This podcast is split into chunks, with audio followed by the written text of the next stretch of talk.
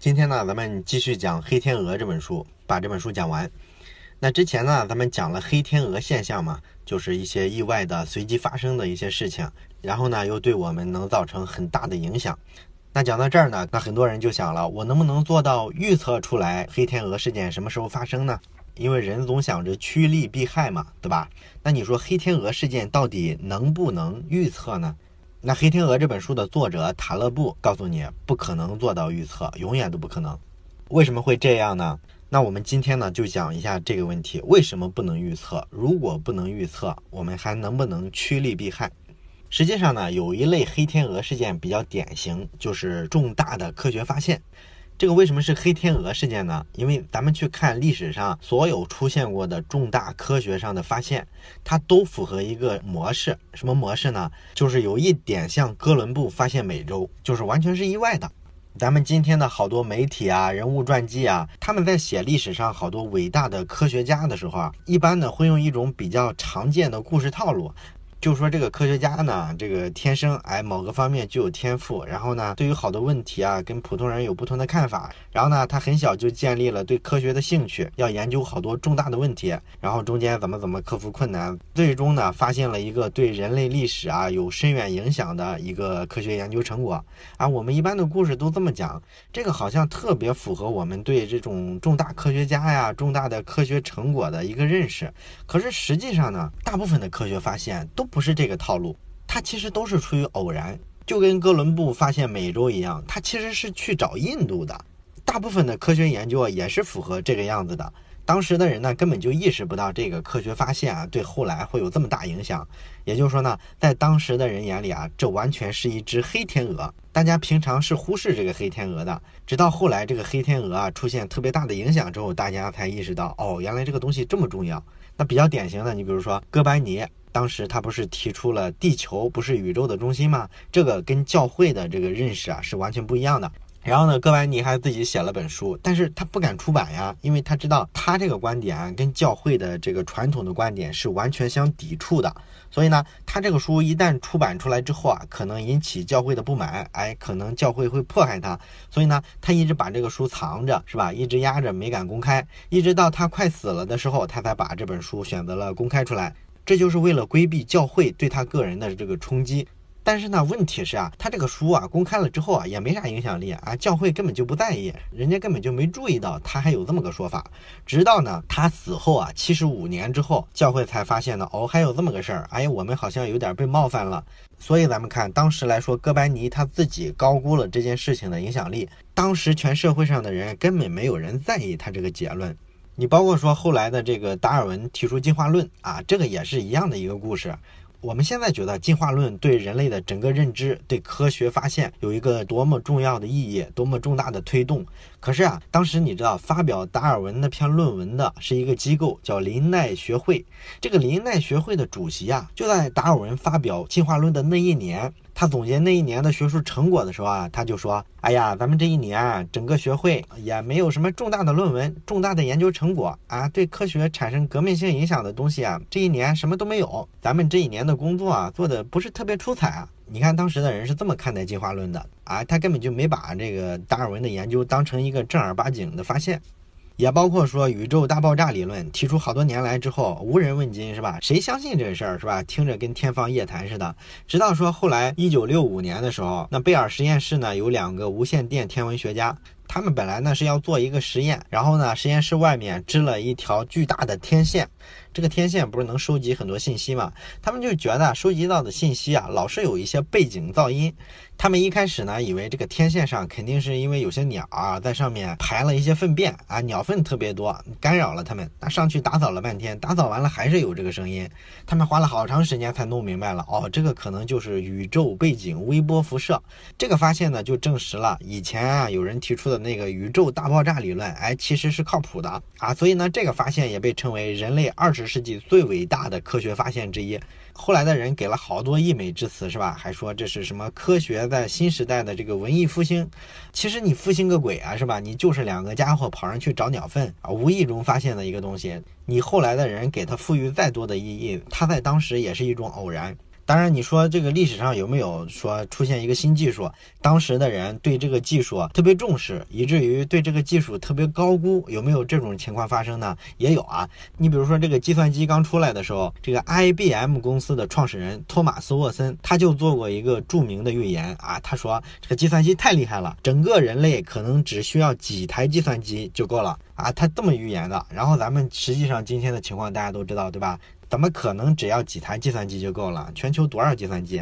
还有呢，就是美国首次登上月球之后呢，当时有个泛美航空公司，哎，马上推了一个事儿，干嘛呢？就是说预售这个地球到月球之间的这个往返票，因为他认为呢，未来咱们地球人会经常的光顾月球上啊，去旅游啊，去玩，或者说在上面住。他居然这么乐观啊！后来呢，这家公司就倒闭了。所以呢，咱们讲这么多科学上的例子啊，是想反映一个什么问题呢？就是说呢，我们历史上这些很多的伟大发现、伟大的人物，我们现在来看呢，会觉得他对人类历史做了特别大的贡献，很了不起。但是这是现在的主流看法，在当时他们所处的那个主流的社会环境、主流的这个舆论啊看法里面，他们完全就是个意外。出现这种科学发现呢，完全是一个随机事件，是一种黑天鹅现象。这就反映了我们人类啊对历史的这个解释啊，其实是有很多问题的。你看，我们现在的人啊，都认可的一些结论是什么呢？我们都认为啊，历史是往前发展的。然后呢，我们大部分人还相信历史是有规律的，不然为什么咱整天去回溯历史嘛，对吧？咱们都希望呢，通过回溯历史啊，我们能看透历史，看明白历史，然后呢，总结出一个历史规律来，指导我们人类未来的这个走向。我们都有这个想法嘛？甚至说呢，这个历史学派上会出现马克思主义历史学这个学派，对吧？你看这个马克思主义历史学，它给整个人类啊画了一个框。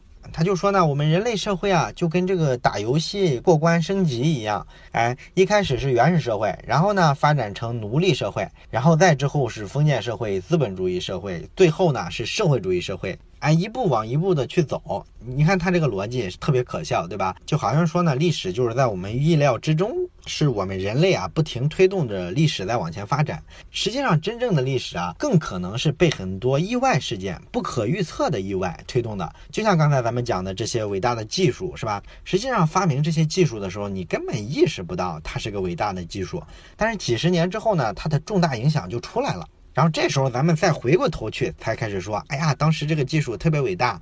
这其实是一种我们对历史感知的错觉。我们认为我们能看清历史，但实际上我们现在所处的这个节点，一定也发生了很多我们现在觉得无所谓的事情。但是几十年之后、上百年之后，它可能会完全的改变人类那时候的社会生存状态，一定有很多这样的事情。你看，咱们刚才讲了，人类想预测我们眼下这个时间节点有什么东西未来能成为一个黑天鹅现象呢？我们是没有办法知道的。为什么没有办法知道呢？如果深究一下这个原因，其实有这么几个理论上的原因。一个原因呢是过度拟合。啥叫过度拟合呢？这其实是一个数学上的名词。这个过度拟合呢，其实简单来说就是这样。你想想，咱们上中学的时候不是学过这个函数嘛，是吧？你就想象一个函数图像在这个坐标轴上，然后它是一条曲线，哎，弯弯曲曲的。然后我这时候给你出一个题，让你预测一下这个曲线啊，接下去会往哪个方向走？啊，你这时候一般就很难预测了，是吧？但是呢，我们做一些改变，你可能就更好预测了。怎么改变呢？就是我原先这个函数图像，我这个取值的单位都是一，那我现在把这个单位啊，比如说扩大一千倍、一万倍，我用一千一万的去取值。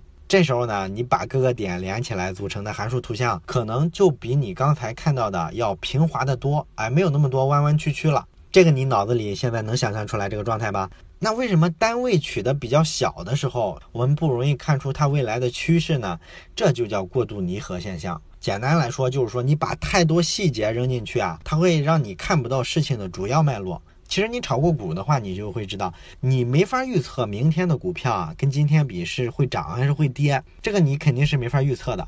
但是我要让你预测下一个月会涨会跌，你这个正确率可能就高很多了。为啥呢？因为这个股市大盘上，它不是有日线和月线嘛？就是你每天的这个日线，你会发现每天就是上下波动的，你完全没法预测它第二天会上涨还是会下降。但是你要是去看月线，你把每月的数据拉出来，然后连成一条线看，哎，它可能整体是一个往上走或者是往下走的趋势啊，就会比较明显，你就比较容易看出来，就是这个道理，这就是过度拟合。这个过度拟合是非常普遍的存在的，有很多实验了。你比如说有一种赌博方式，不是叫赌马吗？那赌马其实就是你压注，看看哪一匹赛马能赢嘛，对吧？那这个赌马呢，有人去研究发现，影响这个结果的因素啊，可能有八十八个。那他就把这八十八个变量、八十八个因素啊，挑出十个来，然后让大家按这十个因素去预测这个赛马的结果，然后就发现呢，预测的正确率是比较高的。那如果你要再挑出二十个变量来，然后把这二十个变量的情况告诉这些人，然后让他们根据这二十个变量去预测结果，你就会发现这个结果越来越差，越来越不准确。还有就是临床上心理医生，哎，给病人看病的时候，你不是需要知道他的这个资料，他过往的病历之类的吗？那你给到这个医生患者的信息越全面，并不是说他诊断的这个准确性就会越高，哎，不是这样的，你反而说给了他太多细节啊，会干扰他很多判断啊，就是这个道理。这些呢都是过度拟合，也包括说我们在公司里有些逻辑感特别好的人，跟逻辑感特别差的人，他说话其实是风格完全不一样的。你比如说逻辑感特别好的人呢，他会上来先告诉你，哎，咱们要做这么一件事儿，这件事儿呢分一二三三个大部分。把这个大的框架、大的逻辑给你拎出来，然后告诉了你之后呢，他再把一些哎每一部分我们要注意的细节哎再给你去强化一下，给你交代一下，他是这么跟你沟通的。而咱们说这个刚入行的一些菜鸟啊、一些新手啊，他一般就不会这么说话，他说话的逻辑都是一个线性的逻辑，就是说呢，把所有的事情、所有的不管是大的节点还是小的细节，用一个时间顺序给你串起来。比如说他会这么说啊，我们要先干这个，然后干那个，然后。再这样，然后再那样，所以你听他说话，你抓不到重点，你根本不知道他想要表达啥。这个就是因为这个新手，这个菜鸟啊，他比较容易犯这种过度拟合的错误。那你说这个过度拟合为什么让我们人类没法预测黑天鹅现象呢？你想想我们刚才讲的这些科学上的发现，我们为什么觉得我们现在能看清这个科学的走向，看清历史的走向呢？就是因为我们站在现在这个节点往前看的时候，我们只关注的是重大的事件、重大的人物、重大的技术发现，对吧？那这时候呢，我们看这个历史，为什么会有一种脉络很清晰的感觉呢？但是这个是说你往前看的时候，而当时的那些人呢，他们是处于好多细节之中，他是看不清这个主要的脉络的。这是我们看问题比他们看问题有优势的地方，我们能找到重点和脉络。但是问题是啊，这个过度拟合的毛病在我们身上也存在啊。你让我们说预测哪件事儿未来会成为一个黑天鹅现象，我们也没法预测。我们眼下这个节点，我们也处于大量的细节之中，我们也是过度拟合的呀。所以，我们怎么可能会预测得到未来会出现哪些黑天鹅现象呢？这是完全做不到的。这是咱们讲的第一个预测不了黑天鹅现象的原因——过度拟合。那预测不准黑天鹅现象呢？还有一个原因叫什么呢？叫混沌理论。什么叫混沌理论呢？就是说呢，我们对一件事情啊，想有一个认识，有一个判断，其实呢，都要来源于一套非常清晰、非常简单的逻辑。但是实际上呢，真正来说，一件事发生的时候，它是非常复杂的，变量非常多，它影响面呢也超过我们的想象。这个混沌理论就是讲这个的。混沌理论它来源于什么呢？它其实讲的是在动态的一个系统里啊，你如果只考虑一个点，那是不行的，你绝对预测不了这个系统总体的情况。有一个例子，就是二十世纪六十年代的时候啊，当时呢，麻省理工学院有一个气象学家叫爱德华·洛伦茨，他呢就发明了一个理论，当时就建立了一个模型。这个模型干什么用呢？来研究天气的变化。他呢拿这个系统啊，可以预测几天之后，哎，这个天气会往什么方向变化，是这么一个模型。但是呢，他用这个模型模拟的时候，他就发现，有时候啊，我输入的是相同的参数。然后呢，会得出不同的模拟结果来。哎，这怎么回事呢？一开始啊，他以为是计算机算错了，因为当时的那个计算机六十年代嘛，还比较笨，跟我们今天不一样。可是呢，他不断的测试，不断的调试，不断的重复，发现哎，好像不是计算机的问题。原来问题出在哪儿呢？原来出在这个参数本身上。就是那个参数不是四舍五入嘛？比如说吧，你输入的参数是保留小数点之后两位的，那实际上的这个数据呢，可能比如说是小数点之后十位的这么一个数据，这是它准确的数据。那你只保留前两位的话，四舍五入完了，一定会有一些差异嘛，对吧？那就这么一点点参数上的差别呢，就造成了它得出的这个结果啊是完全不同的。在这个发现的基础上，后来就出现了一个著名的理论。这个理论你肯定听过，叫蝴蝶效应。啊，意思呢就是说，在印度有一只蝴蝶，只是震动了一下翅膀，然后经过复杂的变化和这个传导机制啊，两年之后呢，纽约上空可能就会出现一场飓风啊，这就是蝴蝶效应嘛。所以呢，这个蝴蝶效应啊，它本质上就是刚才咱们讲的混沌理论的一个通俗的叫法，它的意思是一样的，都是说呢，在一个复杂系统里啊，出现一丁点儿轻微的小的变动，未来呢都可能导致一个非常大的影响。所以咱们回到黑天鹅事件是吧？你说为什么我们无法预测黑天鹅事件呢？因为很简单，早期的时候能造成黑天鹅事件的那些微小的变化太小了，我们根本就无视它。所以呢，等它长成一场飓风或者形成一场金融危机的时候，你想避免早就晚了。这个呢，就是我们无法预测黑天鹅现象的一个原因。而且呢，咱们从这个原因出发啊，其实可以做好多延伸。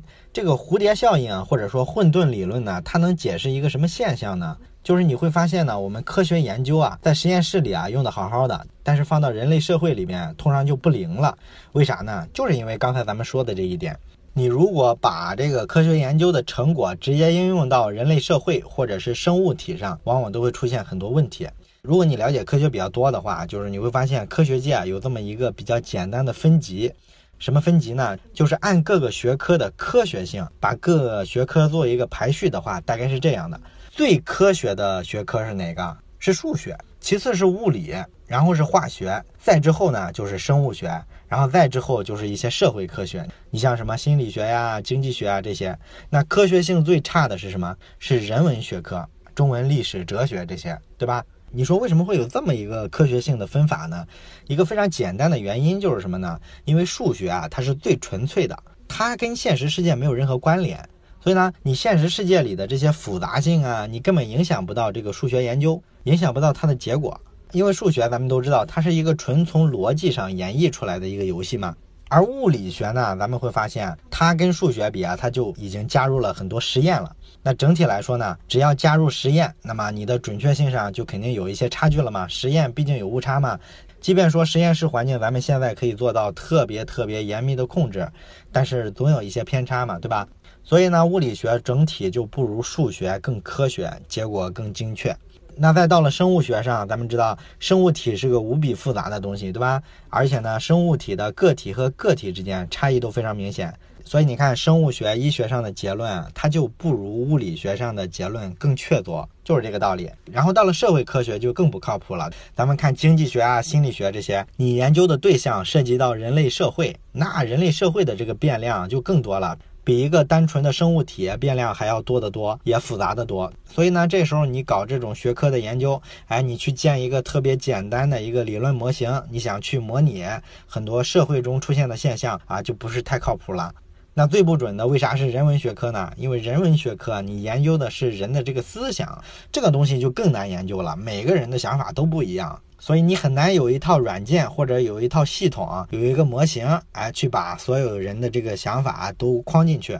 所以就导致啊，这个人文学科你发现都是自圆其说，各说各话，可能也有交锋，也有论证，但是最终呢，你没法说谁是绝对正确的，谁是绝对错误的，因为大家说的东西既无法验证，也无法计算，对吧？但是呢，很多人对这个混沌理论或者叫蝴蝶效应啊，理解的还是不够深刻，还是拿一些比较简单的模型往社会现象上去套。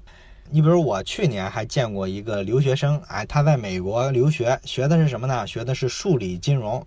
这个数理金融呢，就是华尔街上用的那套东西，就是通过数学呀、计算机这些工具，然后做出一个模型来。那影响市场的这个股票走势的因素有很多，对吧？所以呢，他们就把好多因素呢提取出来，然后扔到这个模型里，哎，用这个模型呢去模拟这个市场接下来的一些变化、一些走势。然后呢，这个留学生就告诉我啊，这个东西特别先进，他完全能预测出来市场的走向。我说这个不可能啊！这个股票市场走势，你怎么可能靠一个简单的模型造出来？哎，那个人就特别信誓旦旦的跟我说啊，绝对可以，我们是最先进的，华尔街上都用的是这套东西。你看他这个思维模式是吧？他相信一个非常简单的模型能把这么多复杂变量的这个市场上的所有因素都囊括进去，这明显是不可能嘛，对吧？影响股票变化的这个变量，说实在的，有多少谁能说得清楚，对吧？即便你说啊，我提取的是前一千个啊影响最重要的变量，那你怎么知道那一千个之外的那些因素它不会造成一个黑天鹅事件呢？就是刚才咱们说的这个蝴蝶效应，对吧？所以你发现你想用一个模型去模拟这个市场变化的时候，除非你能做到把所有的因素全考虑到，然后全加进这个模型里去计算。不然，它永远不可能模拟出真实的市场变化。在它这个模型之外的很多因素，它发生变化的时候，可能就像印度的一只蝴蝶扇动翅膀一样，未来呢可能会引起整个金融市场上特别巨大的一个变化。而这个东西在你的模型里是永远不可能发现的。每一次的金融危机都是这么产生的。如果模型能完美的预测市场的变化的话，它怎么会发现不了金融危机呢？对吧？就是这个道理嘛。这一点上，很多学金融的，也包括说学经济学的，都会犯这个错误。经济学思维确实是一种非常好的思维，它通过这种分辨利弊，把人的这个决策过程啊，往一个特别理性的方向去带，其实是对人非常有好处的一种学科。可是呢，这个传统经济学最大的一个问题就是什么？它的基本假设都是不准确的。因为现代经济学的基本假设就是理性人的假设，就是他假设人啊都是理性的。理性的一个意思是啥呢？就是自私自利嘛。咱们都懂市场经济，对吧？大伙儿都想说挣钱，为自己的利益着想。这个假设在市场上大部分时候是对的，但是你会发现也经常是不对的。因为人是个非常复杂的东西啊，还涉及到好多心理的情绪的、道德的东西去约束大家，并不是说我们在市场上的所有行为啊都只考虑利益这一个变量，不然说你怎么解释有人天天去买彩票？彩票这个东西它的概率都是计算好的，所以如果有人说去长期买彩票，那毫无疑问你一定是亏本的。你前期可能中过几回，有几回好运气，随着你不断的买下去，一定会把你这个运气啊逐渐给你消耗完了。到时候肯定是你亏本的时候大于你中了的时候，是吧？这是个毫无疑问的事儿，概率就是这样嘛。但是你说为什么还有长期买彩票的彩民存在呢？这就是告诉你啊，经济学上理性人的假设是不完全成立的，我们很多时候就是不理性的。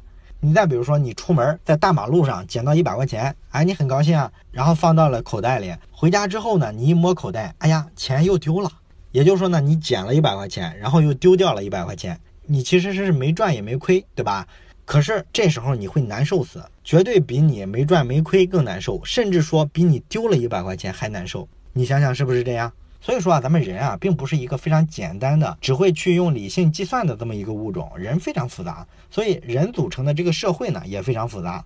市场经济也是一样的，是吧？你怎么可能用一个非常简单的模型想模拟所有的经济现象呢？不可能。所以呢，综合刚才咱们讲的这么多啊，比较杂，咱们就可以看出来，这个预测啊，在混沌理论或者叫蝴蝶效应面前，其实是非常难的。那你说咱们讲了这么一堆原因啊，说我们预测不了黑天鹅事件，我们是不是就只能非常消极的等待，看看好运气落在谁头上，坏运气又落在谁头上？是不是我们只能这么消极呢？也不是，因为我们虽然预测不了黑天鹅事件能发生，但是我们可以预测黑天鹅事件可能带给我们的影响，这个预测呢就能帮我们做一个更好的决策。这个《黑天鹅》这本书的作者塔勒布呢，他就有这么几个建议。你比如说，他一个建议呢，建议你走极端。什么叫走极端呢？比如说投资理财这件事儿吧，如果你买过股票、债券、基金之类的产品，你应该都会填过一个表。这个表呢，就是金融机构啊，他要对这个投资者做一个适当性的调查。这个调查干嘛用呢？就是评估一下你这个人啊，你这个投资偏好，哎，你是属于风险型啊，还是说比较保守型啊？然后他根据你这个偏好给你做一些建议，你应该哪种产品买多大比例啊？是这么个东西。然后有些金融机构呢就建议你啊，把这个投资啊要分散开，哎，你不要把这个所有的鸡蛋放在同一个篮子里嘛。那他这么给你建议下来呢，基本上你所有的投资都投到了一个中等风险的金融产品身上，是这么个逻辑。那卡勒布呢就特别反对这种投资策略，他说你这个就属于不懂黑天鹅理论。你要是按黑天鹅理论，一定不能这么投资。按黑天鹅理论，你要走两个极端，要么极度的保守，要么极度的冒险。如果你只是一般的保守，或者说一般的冒险，那不好意思，基本上你啥都得不到。因为咱们知道黑天鹅事件，它无非就两种影响，要么对你有好处，要么对你有坏处。那我们把这个对你有好处的叫正面黑天鹅事件。对你有坏处的呢，叫负面黑天鹅事件。所以你所有的决策，无非就是想办法扩大正面黑天鹅事件对你的影响，然后规避负面黑天鹅事件对你的影响，对吧？是这个逻辑吧？所以呢，塔勒布就说你应该这么投资，比如说百分之八十五到百分之九十都投在极为安全的投资工具上，这个就是对应着刚才说的极度保守，比如说买国债。那剩下的百分之十到百分之十五呢，你要投到极度具有投机性的事情上。你这么干有什么好处呢？一个是你百分之八十五到九十都是非常非常保守的，这就导致呢出现负面黑天鹅事件，比如说出现金融危机，它损害不到你的钱，你这个钱要么买国债，要么存银行，它怎么会损害得到嘛？对吧？所以呢，负面黑天鹅事件对你影响很小，而正面的黑天鹅事件呢，你不是拿百分之十到百分之十五投到了一个极度高风险的一个投资里去了吗？它就有机会让你博一个翻好多倍的收益。即便说没有这个收益，你这个百分之十到百分之十五啊，遇到了一个完全负面的事件，完全损失掉了，那也不要紧，你也不过损失百分之十到百分之十五吗？这个风险对你来说是可以承担的。所以这个策略的好处就在于，你一边承担了非常高的风险，一边又承担了非常低的风险，平均下来算呢，你整体也处于一个中等风险的水平。但是它又比你直接说把投资投一些这个中等收益的理财产品要好。好在哪儿呢？如果你直接投中等收益的这个理财产品啊，可能对你来说呢，永远拿不到黑天鹅事件出现的时候带来的那种收益。这个正面的黑天鹅事件呢，一般都是指很多像电影啊、出版行业啊，或者说科学研究、风险投资这些行业。这些行业呢，你会发现它有一个共通的特点，就是你能用比较小的损失去换一个比较大的收益。你比如说你要出版一本书，那你的损失无非就是花点精力、花点时间。但是呢，假如因为某种没有预料到的原因，哎，你这个书突然一鸣惊人，成了畅销书，你火了，然后接下来的收益就不可估量了。因为你成了一名人之后，大家都知道这个商业上你可以有好多挣钱的地儿。那塔勒布还有一个建议，就是说你不要去寻找特别精确或者特别局部的东西。这什么意思呢？就是说啊，你不要每天啊去找一个特定的东西，比如说我就是为了挣钱，比如说我就是为了买一套房子，这个是个太具体的东西，这个不会提高你抓住正面黑天鹅事件的这个概率。他的建议呢，是你努力工作，然后呢让意外进入到你的生活。其实他的意思是说啥呢？就咱们就拿写作这件事儿来说吧，你会发现有些人坚持写作好多年，比如说他写一个博客，写一个专栏，然后写了十几年，但是呢，他写这个专栏或者说写这个博客呢是没有收益的。你说没有收益的东西，他怎么坚持下来呢？或者说他坚持下来有什么用呢？这个大部分人是理解不了的，对吧？你说有这个写专栏、写博客的时间，我去做个兼职挣点钱多好，对吧？但是呢，他一旦坚持这种长期的策略，长期的去写，然后你就会发现他的写作水平经过这个非常大强度的训练变得非常高。他可能就具备了一些能力，比如说他特别会讲故事，哎，把一个特别复杂的理论讲得深入浅出，哎，娓娓道来，非常动人。然后呢，他也知道这个大众网友到底喜欢什么样的写作结构、叙事结构，然后喜欢什么样的传播点，哎，他这些东西都了解了。那了解了之后呢，比如说很多著名的平台可能就会找他开专栏，付费给他，我们买你的文章。然后完了，有些著名的出版社呢，可能这时候就找你出书。然后你会发现，这是个厚积薄发的过程。你坚持了十几年，努力去干一件事儿，它可能没有具体的、明确的收益。但是在后来，它一旦爆发出来，你会发现它就是一个黑天鹅事件，你这个人可能就瞬间从一个素人变成一个非常知名的一个文化学者之类的这种感觉。然后这时候你的收益你会发现就跟正面黑天鹅事件这样，所以这是一种生存策略。然后呢，塔勒布最后还建议了一点，就是说你要想办法抓住一切机会，或者说任何看起来像机会的东西。很多人就认为机会就是运气啊，我就等运气碰运气就行了。其实不是这样的。那很多时候呢，好运降临到很多人头上的时候，他自己意识不到是个好运。比如说吧，假如你是一个作家啊，一个写书的人，那我呢是一个大出版商，比如说我是中信出版社，那这时候呢，我来约你，哎，给你约个稿，哎，让你写一本书。这时候呢，不管你在干嘛，不管你说手头有多少工作，想办法取消掉原先的计划，抓住跟中信出版社合作的机会。为啥呢？因为大家都知道这个出版社是大出版社，很可能你错过了这次机会，就不会再有下一次了。而这次机会呢，是有可能给你带来未来的一个正面黑天鹅的一个机会的。所以你说你要不要抓住这种机会？你再比如说咱们年轻人是吧？经常讲要不要去北上广深这种大城市打拼？很多人说应该去，因为北京、上海机会多。那北京、上海机会确实多，从产业结构上来说，它是比较成熟的，确实能给你提供很多明确的这种岗位。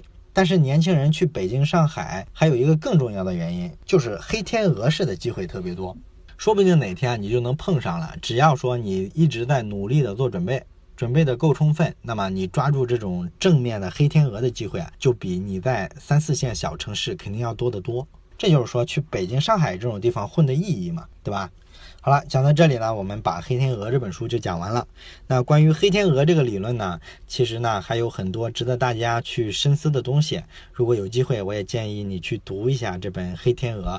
然后我们下周呢讲一本跟这本《黑天鹅》啊有一些关联的书，就是说呢，在文化娱乐这个具体的行业、具体的领域，你应该怎么做才能有机会抓住正面黑天鹅事件？好了，欢迎你在留言区写下你的感想。我们下本书再见。